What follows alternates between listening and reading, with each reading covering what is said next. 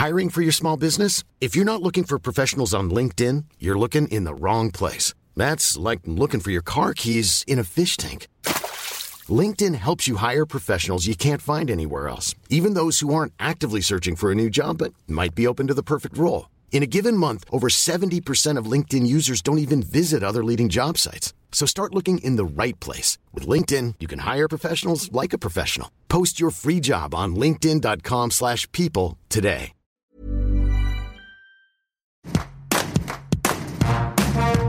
Bonjour, c'est Anne-Laetitia Béraud. Vous écoutez Tout s'explique, le podcast consacré à la sexualité et la société. Et dans cet épisode, on s'intéresse à la vasectomie. Pourquoi procéder à cette stérilisation? Comment ça se passe? À quel prix? Est-ce que ça fait mal? On en parle avec Samuel Clos, 27 ans, ancien étudiant en médecine, marié, père d'un enfant. Et quand débute notre échange, je demande à Samuel s'il se reconnaît dans la figure de l'influenceur sur les réseaux avec ses 170 000 abonnés sur Instagram.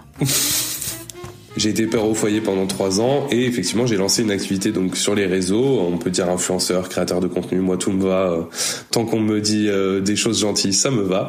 J'ai commencé à partager mon quotidien de père au foyer justement sur les réseaux. Et aujourd'hui, bah, je suis aussi maintenant auteur puisque j'ai mon livre qui est sorti et euh, qui parle de toute cette expérience là justement. On rappelle le titre de ce livre, Père au foyer, comment la parentalité positive a changé ma vie, aux éditions Hachette Pratique. Et vous êtes en couple et papa. Je suis en couple depuis euh, mes 15 ans avec euh, ma femme Léa. On a fait un choix un peu particulier puisqu'on a fait le choix d'avoir qu'un seul enfant. Donc ce sera mon seul enfant de toute ma vie. Je suis ton père. La vasectomie, concrètement, c'est quoi? C'est une méthode de contraception définitive donc on peut l'apparenter à la stérilisation, puisque en fait c'est une méthode qui va consister à ligaturer les canaux déférents. Alors pour ceux qui n'ont pas fait d'anatomie du testicule, le canal déférent, donc il y en a deux, qui part de chaque testicule, c'est ce qui amène les spermatozoïdes dans euh, en gros euh, le reste des tuyaux qui va se mélanger avec euh, plein d'autres choses pour donner l'éjaculat, donc ce qui sort du pénis lors de l'éjaculation. Et donc cette opération, elle fait que dans l'éjaculat, une fois l'opération faite, il n'y a plus de spermatozoïdes et donc on ne peut plus procréer tout simplement.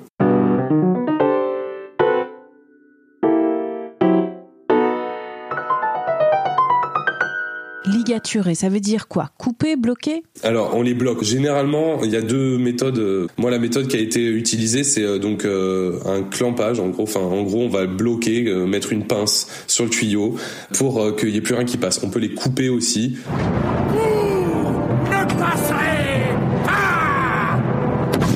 Que se passe-t-il pour les spermatozoïdes qui sont enfermés dans vos testicules? Est-ce que, à force d'être produits sans être évacués, ils vont faire exploser vos bourses. Mes testicules n'explosent pas, je vous rassure. Comment c'est possible? Puisque effectivement, donc, je bloque le chemin des spermatozoïdes pour aller au reste de l'éjaculat. C'est possible parce que, en fait, les spermatozoïdes vont naturellement être détériorés par mon corps, comme toutes les cellules de notre corps, sans exception. Le corps humain, toutes les cellules, elles ont un cycle de vie. Elles vivent, euh, elles sont créées, et puis elles meurent et elles sont mangées par le reste des cellules. Et donc, il n'y a pas d'accumulation de spermatozoïdes dans les testicules, et donc il n'y a pas de modification du volume des testicules. Ces spermatozoïdes, on le rappelle, ils sont détruits dans le corps sans douleur. c'est complètement euh, naturel. Comme vous ne sentez pas les cellules de votre peau disparaître et se recréer, vous ne sentez pas vos testicules produire des spermatozoïdes, vous ne les sentez pas non plus les détruire. Est-ce que l'érection, elle est modifiée? Non, absolument pas. Est-ce que la libido est modifiée Toujours pas, non. Est-ce que les hormones masculines sont impactées Alors non, il n'y a pas du tout de modification des taux de testostérone pour la simple et bonne raison que les spermatozoïdes continuent d'être produits, ils sont juste mécaniquement bloqués, donc quand il y a une modification mécanique, généralement il n'y a pas de modification hormonale. Est-ce que le plaisir est modifié Toujours pas non plus. Est-ce que la vasectomie modifie la consistance et le volume de l'éjaculat, ce qui est produit quand on éjacule par le pénis Toujours pas. Alors il faut savoir que bah, les spermatozoïdes, dans l'éjaculat total représente une fraction infime de l'éjaculat total. C'est, euh, mettons, euh, trois gouttes dans un verre d'eau. Donc il n'y a aucune modification de texture, de volume. Je ne pourrais pas vous dire pour euh, le goût, mais il n'y a aucune modification. A été votre parcours médical avant d'être opéré Le chemin m'a pris à peu près un an. Il y a le premier rendez-vous avec mon médecin généraliste pour dire bah voilà moi j'ai envie de faire une vasectomie, comment ça se passe? Donc il m'a fait une lettre pour que j'aille voir un chirurgien urologue avec qui donc j'ai reconfirmé l'envie de faire une vasectomie. J'ai eu la chance de tomber sur un chirurgien qui était tout à fait à l'aise avec le fait d'opérer un jeune ce qui n'est pas le cas de tout le monde, il faut le savoir. C'est assez difficile de trouver des praticiens qui sont euh, à l'aise avec le fait d'opérer des jeunes personnes. Mais moi, ça n'a pas été le cas, vu que je suis tombé sur quelqu'un de très euh, ouvert. Et donc là, entame un processus de réflexion légale de trois mois, si je dis pas de bêtises, pendant lesquels on m'a donné beaucoup d'informations sur la vasectomie, et ensuite un deuxième rendez-vous avec ce chirurgien pour dire bah voilà est-ce que tu me confirmes ce choix-là? Donc moi j'ai dit bah oui je te confirme. Donc on a pris une date pour la chirurgie. Six mois plus tard j'avais mon rendez-vous. On m'a dit ce qui serait bien c'est quand même que tu réfléchisses à la conservation de ton sperme dans un CECOS, ça s'appelle donc Centre d'études et de conservation des ovocytes et des spermatozoïdes. C'est aussi les centres qui s'occupent des problèmes euh, de fertilité. Ils peuvent aussi stocker du sperme pour vous au cas où si un jour je change d'avis et que j'ai besoin de spermatozoïdes pour euh, avoir un autre enfant. Ça coûte 40 euros l'année de les conserver. Je dis bon on va le faire.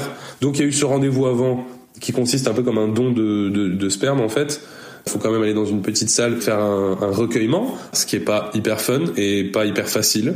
Et donc ensuite, L'opération vient avec bien sûr avant prise de sang, rendez-vous anesthésiste. Il faut savoir que l'opération elle peut se faire soit en anesthésie locale, soit en anesthésie générale. Moi j'ai préféré l'anesthésie générale. Et les suites de votre opération? On sort de l'opération de la vasectomie, il y a une grosse augmentation du volume des bourses, de ce qui contient les testicules.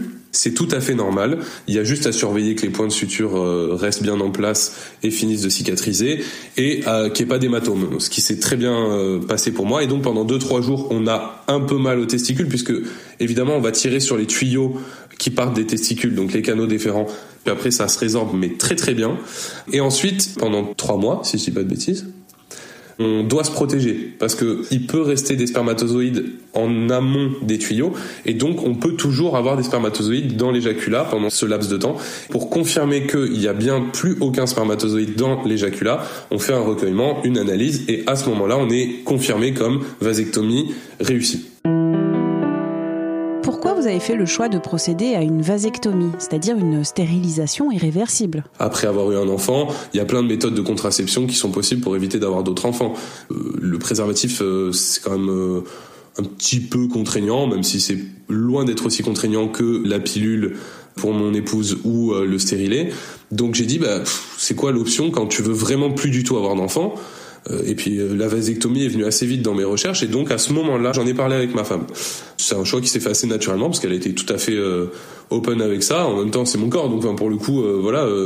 mais en tout cas, le fait que moi je décide de faire une vasectomie, c'était important parce que depuis toute notre vie de couple et on s'est rencontrés très tôt, ça a été elle qui a été porteuse de toute la charge contraceptive de notre couple depuis nos 15 ans. Donc je me suis dit, là, ça fait plus de 10 ans maintenant que tu te tapes des contraceptifs pas ouf. Donc ce serait bien que je prenne le relais quand même aussi.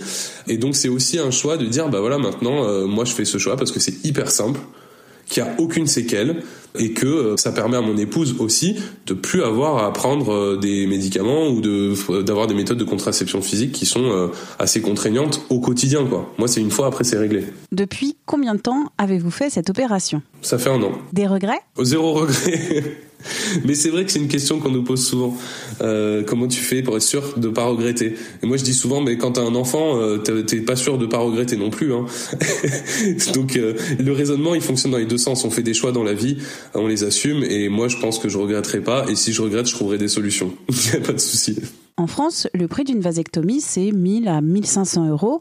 Cette intervention chirurgicale est prise en charge par la sécurité sociale à hauteur d'environ 70%.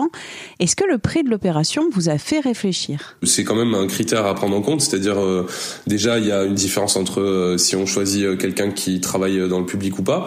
Et puis ouais, il faut bien s'informer parce que ça peut vite s'ajouter avec l'anesthésiste, avec tous les autres rendez-vous. Après pour moi, mathématiquement, le coût pour moi par rapport à une boîte de préservatifs ou enfin voilà ad vitam ça me paraissait logique de choisir cette opération parce que même si on prend que le critère financier, ça me paraissait la plus euh, logique à choisir. Merci à Samuel Clos pour cet entretien. Retrouvez-le sur les réseaux sociaux et en librairie. Si vous avez aimé cet épisode et tout s'explique en général, n'hésitez pas à nous laisser des petites étoiles sur Apple Podcast et Spotify en particulier. C'est bon pour le référencement. Tout s'explique aux manettes Anne-Laetitia Béraud pour m'écrire une adresse audio-20minutes.fr. Et pour vous abonner à ce podcast, visez la page Les podcasts de 20 minutes sur votre plateforme ou appli d'écoute préférée. À très vite!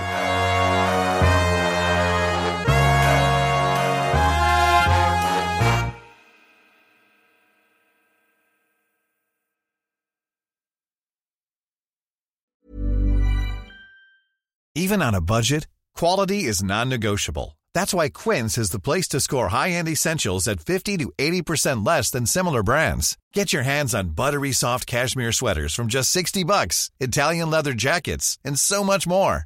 And the best part about Quince, they exclusively partner with factories committed to safe, ethical, and responsible manufacturing. Elevate your style without the elevated price tag with Quince. Go to quince.com slash upgrade for free shipping and 365-day returns.